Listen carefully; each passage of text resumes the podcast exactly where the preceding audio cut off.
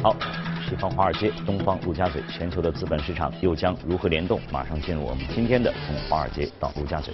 我们首先先来关注一下隔夜欧美市场的表现情况。首先看到的是美国市场的三大股指延续了此前一天周三的下跌啊。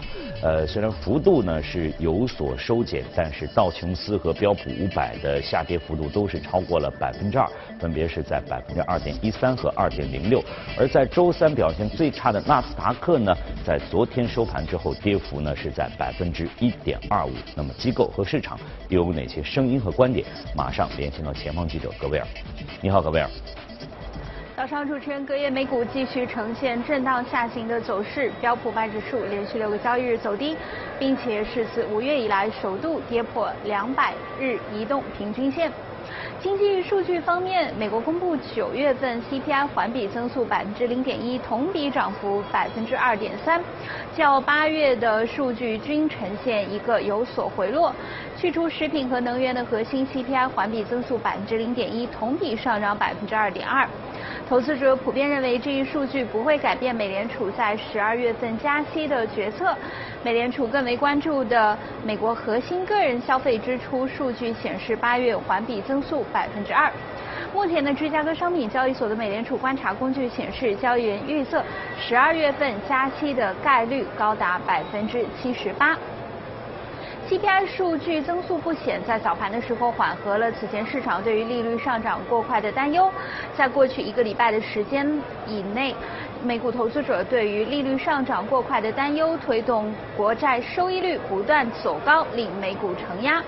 UBS 全球财富管理的分析师就认为，走过九年牛市的美股还能持续多久的扩张？这一担忧情绪，令到许多的投资者是呈现一个持币观望。隔夜早盘的时候呢，主要科技股一度是自前一天的暴跌当中有所反弹，但是好景不长，在午盘之后又复又下跌，同时也拖累纳指成为三大股指当中首个跌入盘整区间的股指。我们看到目前呢，包括了亚马逊、奈飞以及是谷歌母公司 Alphabet 都已经跌入到了盘整区间。特斯拉较五十二周高位的这个跌幅下滑达到百分之三十五，脸书高位下滑百分之三十，亚马逊自高位回落百分之十七。在周五的时候，摩根大通和花旗银行将会陆续公布财报。目前的投资者对于美股财报季依然是寄予厚望。根据 FactSet 的统计数据显示，分析师预测标普百企业在上季度的盈利平均有望增长百分之十九。主持人。好，谢谢格威尔的介绍。我们再来看一下欧洲市场的三大股指，同样的是延续了此前一个交易日的下跌的走势。像法国 CAC 四零和英国富时呢，也都是跌幅要超过百分之一点九的，分别在一点九二和一点九四。而德国 DAX 指数呢，在昨天的交易日当中呢，下跌幅度是在百分之一点四八。好，我们再连线到前方记者薛娇，了解一下相关的消息。薛娇。好的，主持人，周四欧股不出意料的跟随了全球股市大跌，早盘时主要股指纷纷的低开超过百分之一，西班牙股指更是低开接近百分之二。开盘后，欧洲斯托克六百指数快速的下跌，目前最低跌到了百分之二，成为近二十一个月以来的新低。接近午盘后有所缓和，截至收盘，斯托克六百指数下跌了百分之一点九五，报三五九点七六；泛欧九三百指数下跌了百分之一点九八，报幺四幺四点五二。从板块来看，跟随美国科技股的暴跌，欧洲科技。股周四也领跌各板块，盘中跌幅达到了百分之三点二。此外，银行股下跌约百分之二点五，基础资源板块也一度跌幅超过百分之二。欧洲市场人士认为，虽然这次欧股的下跌主要是受到了美股的影响，但是从长期来看，欧元区同样面临着经济增速下滑以及欧洲央行、英国央行加息通道开启的问题。此外，眼下欧盟还面临着英国退欧以及意大利赤字预算案两个棘手的问题，都不利于股市在近期反弹。主持人。谢谢薛娇的介绍。那在了解了隔夜欧美市场的表现之后呢，马上进入到我们今天的全球关注。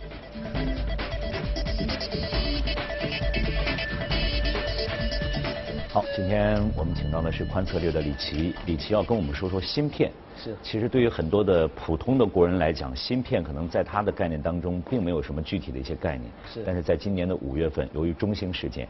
对可能很多国人、普通的老百姓都知道，哦，原来有芯片这么一回事儿。是啊，那么现在实际上，我前两天我们关注到新闻，实际上这个事件还没有完完全全的结束，美国还在拿这个事情还在说事儿。是啊啊，那为什么在今天在我们节目当中要提到这样一个芯片的事情？呃，这个芯片事宜呢，从呃，我们可以从两个方面呃嗯来看。那中芯事件以后呢，我们就开始呃高度聚焦。那只要有芯片，呃，这个国家才有一个核心技术嘛。那第一个事件呢，从华为啊，这个自这个中兴以后，很多人就很担心啊，是不是芯片只属于美国？其实不是嗯啊。华为呢，在这个九月份宣布，还有一个麒麟芯九八零啊，出了一个芯片，嗯这是我们中国人自己研发的芯片，这是第一点。嗯嗯第二点，昨天晚上华为又报说自己有 AI 芯片了啊，那也是自我研发的。嗯嗯所以从此以后呢，大家就好像给国内一个强心针啊，嗯就是我们中国人也可以产芯片。那这个在以往的节目里面，其实我们宽策略的大数据啊，也推荐了一系列股票，推荐哪些呢？包括美光科技啊、应用材料啊，这个呃双通公司、博通、高通等等。嗯嗯嗯嗯其实这些公司啊，全部都是围绕芯片的产业链。嗯那我今天呢，就想呃在这节目里面啊，去梳理一下嗯整个芯片的产业链。第二点呢，就是昨天啊，呃，其实是从前天开始啊，美股大跌，而且是恐慌恐慌性大跌。但是我昨天呢，就整个的看了一下科技股啊，它的应用性科技股都大跌，包括我们刚才节目说的这种亚马逊啊等等，这是应用性的科技股。嗯但是呢，底层的科技股并没有跌。我前面说了，芯片产业链的一些呃这个科技股并没有跌。嗯所以呢，这个里面呢，我们也顺便把芯片产业链的个股都梳理一下。嗯实际上，芯片产业链至少涉及到十到十五只美国的上市公司。啊，那我们来整个梳理一下芯片到底是个什么东西啊？嗯然后芯片到底是怎么来呃来做的？芯片呢其实是分三大过程，第一大过程纯设计不加工，啊，纯设计不加工。能理解这个、嗯嗯嗯这个在业内呢称为 fabless，啊，就是就好像我们呃之前看一部电视片啊，叫《军师联盟》啊，嗯就是诸葛亮啊和司马懿，他们呢就是我出体力，呃，我出脑力，我出智慧，但我不呃，我只是参与设计，这个是芯片整个环节里面知识含量啊或者 know how 最强的嗯一个。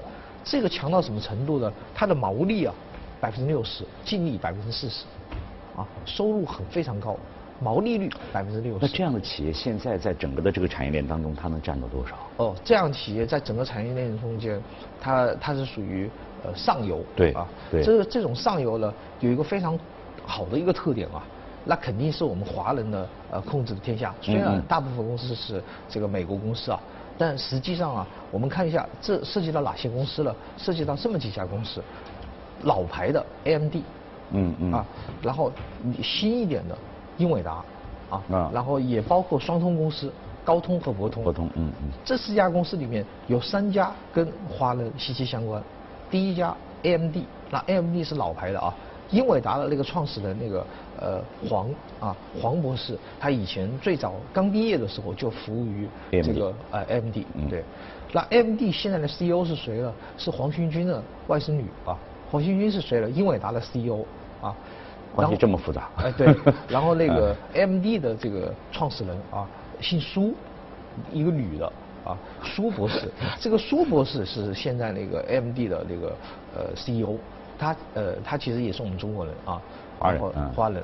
然后他呢是这个英伟达的这个老板黄勋军的外甥女。英伟达的呃，英伟达的这个老板呢，黄勋军呢，呃，曾经服务于 AMD。这这个关系我们我们不去梳理了，越梳理我也开始越火。然后我我的感觉就是上是是不是像个金字塔？哎，金字塔应该是这样的形状来来来最上上面的就啊啊是设计，嗯嗯啊，设计完了以后，他们是不生产的，生产的时候是靠什么生产的？因为芯片啊，它是两呃两个环节，第一个环节它需要一个面板，这个面板呢就像我们玩乐高积木一样，首先呢我做一个乐高积木，我需要一个底座，这个底座呢就是芯片的这个单晶硅，嗯嗯这个单晶硅呢提炼起来很麻烦。首先呢，首先你拿到的是多晶硅，但是纯度不高，只有百分之九十八。但是单晶硅要求的是呃九个九，就是百分之九嗯十九点九九九九九嗯嗯。好，所以纯度要求很高。它需要干嘛呢？把多晶硅融化掉，然后放入种子进去，然后再把单晶硅给立起来，然后再切割，这是第一个步骤。第二个步骤呢，切割完了以后需要一些材料和设备把它放在一起，最后代工把它加工为这个芯片的那块板子。这个这个过程呢是叫晶圆啊这个代工。嗯。这一块呢，主要的量产是台积电啊，三星公司，呃。英特尔公司，这这个应该算整整个链链条上应该算算中游了，对，到中游了。对，啊，这这个呢，就是在呃，但是这个中间呢，又涉及到另外一家上市公司应用材料。我们经常在这个这个电视节目里面推荐美国的应用材料，它应用材料起到什么作用呢？单晶硅出来以后，加工成为这个芯片的那个面板之前，需要一个材料去加工。这个材料好，美应用材料独家垄断了，哦，它需要这个环节。最后全部加工完了以后，你需要把一个芯片一个芯片装上去，啊，装上去叫封装。嗯。那封装呢，其实是两个过程啊。我们可以看到两代产品，第一个产品呢是双双排的，就是那种很丑的那种芯片组，啊。第二种呢就像一个足球场一样，我们现在把电脑拆开，那个 CPU 啊，它就像一个足球场一样，一个针一个针放得很整齐。啊，这两个都属于上一代的产品，新一代的产品呢就就很漂亮。比如说这个我们看到 iWatch，iWatch 的特点呢就是它特别小，所以它芯片组要求小。啊，这个呢是属于芯片组的新一代芯片。这个整个过程叫封装，就是你有芯片以后，我要把你装起来，装的比较小，啊，而且散热比较好，这个叫封装。最后一个环节，第四个环节其实测试，封装完了以后要测试。那么封装和测试这个这个里面呢，其实呃我们中国厂商在里面占据的份额是非常高的。嗯。啊，然后除了呃呃这个中国的内地厂商以外，呃我们中国台湾省的那个日月光啊，在美国上市，他们也是擅长于封装和测试，所以整个产业链下来啊，就涉及到大部分的美国的上市公司。这些上市公司呢，我昨天在整个看了一下，双通嘛，高通、博通。啊，英伟达、AMD 是上游，那中游的话就包括我们前面说的一些呃台积电这种，下游的话包括呃这个日月光，它整个这个产业链昨天在整个股市里面表现还是非常坚挺的。嗯，所以就算这个股市不好，这些有技术含量的公司，实际上它依然可以呃上升，因为毛利率啊和净利率是特别的高。嗯嗯，呃，这样的一个产业链的一个梳理之后呢，可能让我们大概明白了这个芯片它从当初的这样一个设计，对，到最后能够跟我们见面，对，这样一个过程。那么当初你你刚才你也提到了，在设计这方面呢，可能要占到百分之六十的这样一个一个一个份额在这里面。是。那么剩下的各占百分之二十吗？还是还是有一个区分在里面？呃，这个呢，就是呃，中间的量产就是在那个呃。晶圆的代工和量产里面，这个占的比例也非常高。这个比例呢，其实比设计更高。但这个比例是什么意思呢？这个比例是这个销售收入非常高。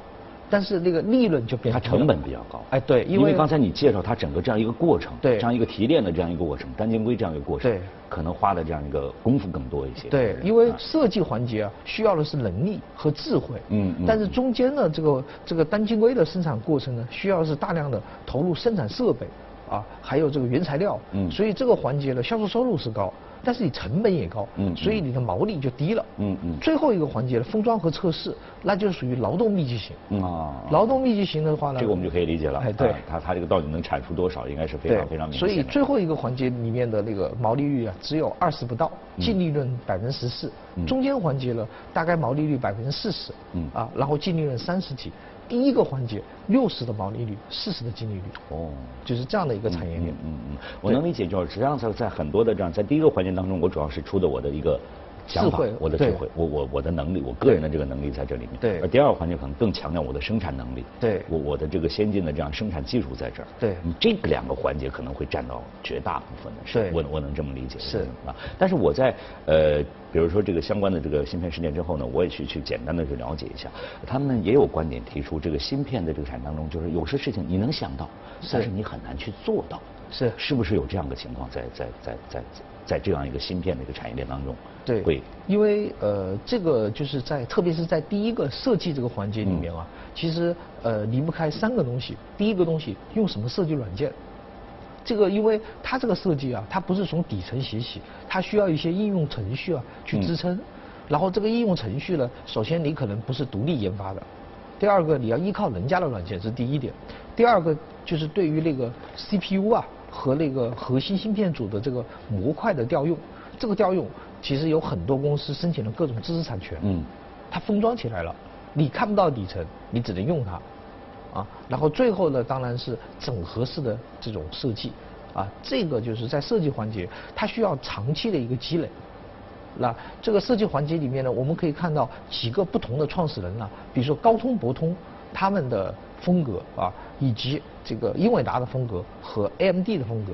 像 AMD 的话，属于老牌的这种呃设计公司，他们呢就是以呃颠覆式的创造为主，就是要创造一个新产品。啊，所以他们的 CEO 呢，那个苏，我刚才说的那个呃苏博士，女的啊，她呢就是博士出身，所以她呢对技术方面特别爱好，所以她要颠覆式的创造新产品。那这这个她是属于这个 AMD 的，但是双通公司啊，博通、高通啊，特别是博通啊，它的那个创呃它的那个 CEO 啊叫呃姓陈啊，是一个马来西亚的华裔，他呢是投行出身，啊，投行出身，以前做财务的。啊，最擅长的是兼并收购，以小博大。他这个公司啊，以前其实不不叫博通，啊，是另外一家公司叫 AVGo。AVGo 呢，在两千零九年上市，上纳斯达克。上市以后收购了博通，嗯，然后保留了博通的名字，然后呢，把 AVGo 的名字就拉掉了。嗯嗯。它是这样的一家公司，它擅长于我研发不出来。我就把你买下来，然然后进去，嗯嗯嗯，这是这是这种设计。这个像黄新军呢，呃，就是那个英伟达的那个创始人呢，他就是纯粹的颠覆式的创造。因为这个人呢，以前呢最早是做研发的，后来开始做产品，他自自己要求进入产品和销售部，嗯，有点像乔布斯。你看乔布斯其实自己没研发。他主要依靠于史蒂文沃斯研发，但是乔布斯说，我非常知道消费者需要什么，我要做产品来满足消费者。黄兴军其实属于这种人。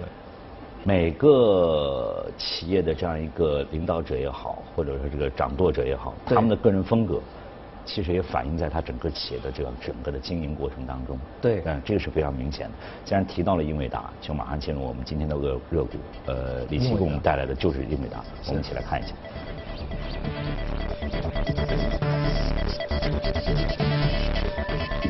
好，我们今天要说到呢是英伟达。这个刚才在李琦的描述当中呢，在整个的芯片产业链当中，英伟达是属于上游的。对，在第一集团当中的这样一个状态。是。而且刚才你特别描述了他的这样一个呃，他的一个负责人叫黄黄任任勋，黄黄任勋，他的那个整个的一个风格，他是技研发出身的。对，技术研发出身的。对，那么是不是把他的这样一个想法很好的就贯彻到他的整个的企业的英伟达的这样一个一个一个运运营过程当中、企业当中，嗯，是，嗯，这个黄仁勋呢，就和那个苏就不大一样，苏呢因为是一路读 PhD，所以一路搞研发，啊，黄仁勋呢就是以务实为导向，他早期呢其实是读电气工程的，后来在斯坦福读 MBA。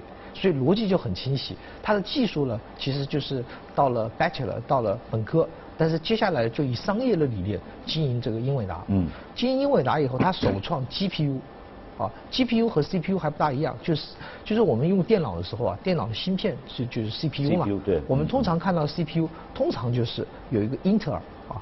我们把电脑打开有英特尔的芯片，或者是 AMD 啊，独龙的那种芯片。当然 AMD 便宜一点啊，英特尔贵一点。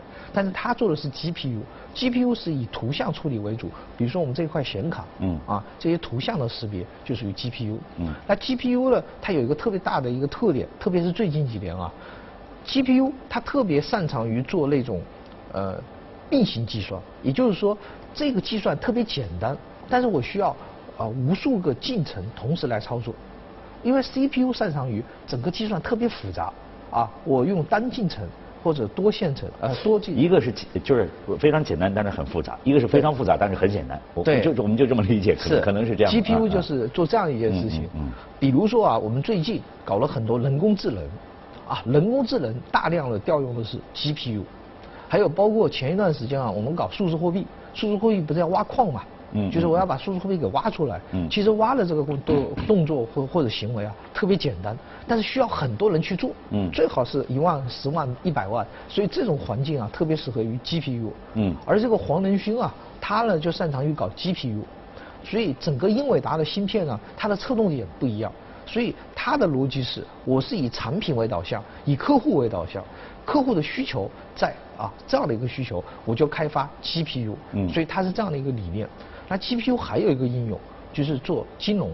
啊，像呃我们自己宽车力啊，做一些高频交易，做一些高频交易的软件。那高频交易其实又是这一样的环节，属于过程很简单，但我需要啊很多个。看似很简单，对但实际上在后台吧，对就有很复杂的这样一个一个运作在这里面。对，嗯我需要很多人并行计算，一要求在极短的时间去做出响应。嗯嗯嗯但是每一个小的环节其实很很简单。嗯所以这种东西呢，就特别适合于 GPU，所谓的 GP GPU 啊这样的一个处理过程。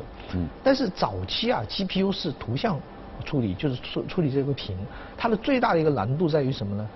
开发的人不会写，他要写底层代码。哦，看起代码来本来就很累啊、嗯嗯那嗯 C 加加啊，或者是 Python 这种这种语言，呃，写起来已经很累了。他要面向底层来写，那一般人就不大会写。那黄仁黄仁勋呢，就想了个办法，他引进了一个叫大卫博士，还是一样，我自己不会，我就找一个会的人嘛。嗯嗯嗯他引那个大卫博士，这个大卫博士搞一个框架叫 CUDA 框架，有了这个 CUDA 框架以后，让一般的程序员就会写了，就变简单了。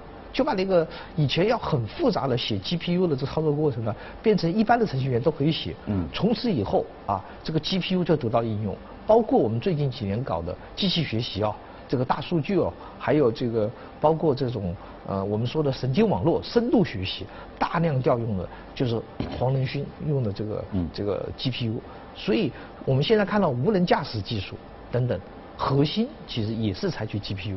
包括那个 Google 公司啊，嗯。最近搞无人驾驶车，所以黄仁勋后来又开始转型了，从一个纯粹的芯片公司变成了一个平台应用商。嗯嗯。你看我芯片搞出来了，我这个芯片是用来 AI 的啊，人工智能啊，个高频交易汽车，那我干脆帮你把这个都做完，甚至连汽车的模组都做完，一起卖给你，那你就不用研发了嘛。嗯所以他就开始从芯片逐渐逐渐切换到。提供平台、嗯应用、设备一整套的技术方案给汽车公司。嗯，给我感觉这个 GPU 好像更适合目前我们所所人工智能人工 AI 是这样。那么这样的话，在 CPU 和 GPU 当中，他们将来是有一个是并驾齐驱的这样一个一个一个趋势，还是有可能被取代的这样呃，这个还是跟那个特点有关。嗯 CPU 适合于复杂运算，GPU 属于简单运算，都是不要并行能替代。哎，都不很难替代嗯，嗯互相是很难替代的。替代的嗯但是按那个黄仁勋自己说了一个话，以市场为导向客户为导向，需求在哪里我就改到哪里。嗯嗯嗯嗯所以他说，最早的时候英特尔公司是做储存设备的，后来人家做芯片，我最早其实是做 CPU 的，最后做 GPU。嗯嗯所以黄仁勋呢，其实也是个也是一个哎呃现在这个和你刚才提到的乔布斯也也也是有相似的地方，他了解客户需求，我就是为了客户的这个需求，然后这样的有了客户，我才有了市场，是有了市场，我会有更大的一个动力去做更好的一个研发，对。甚至像你刚才提的，我现在提供平台，是。是这个是市场是非常关键的一个，对，嗯。所以它的股票啊，我查了一下，英伟达的股票，不管美国股市怎么波动，嗯。它依然遥遥领先，因为它等于垄断性的 GPU，它世界第一，AI 哦，它又成了东风，因为现在大家什么东西都要跟 AI 相关。什么东西都希望取代人，嗯取代人的动作了。实际上有很多取代人的动作不需要你很复杂的运算，嗯比如说那个扫地机器人，无非就是碰到障碍物转弯，碰到障碍物转弯，所以这种是最适合 AI 的这种、嗯嗯这种应用环境。嗯反而比如说我们今天讲话啊，我们今天沟通，突然呃呃您说一个观点，我要应对，好这种东西就很难 AI 了。因为这种意外情况特别多，嗯嗯但是有一些东西，比如说律师咯，啊，比如说家政咯，啊，这些东西的话，实际上是例行常规。律师基于的是基本法，你不能把法律给改掉，所以它的应对啊，这种东西是可以用人工智能来来逐渐取代的。嗯包括有有很多那个投资经理啊，前一段时间说这个平安的权益投资部撤掉了啊，用那个全面量化。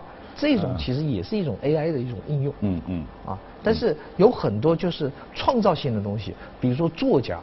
对啊，比如说画家，嗯，这个很难 AI，嗯嗯，所以 GPU 只能解，所以我们可以理解为 CPU 就是做这种创造性的，那 GPU 呢就是按照既定的这样一个东西，我有一个规范规一个。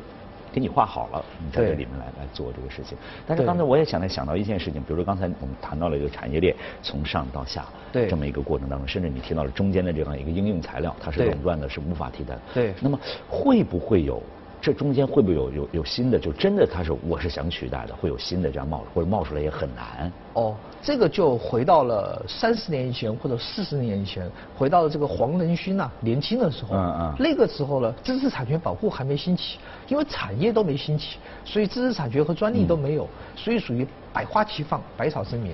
所以那个时候，这个乔布斯出来搞苹果，这个比尔盖茨出来搞微软。嗯。所以不存在乔布斯把比尔盖茨给取代。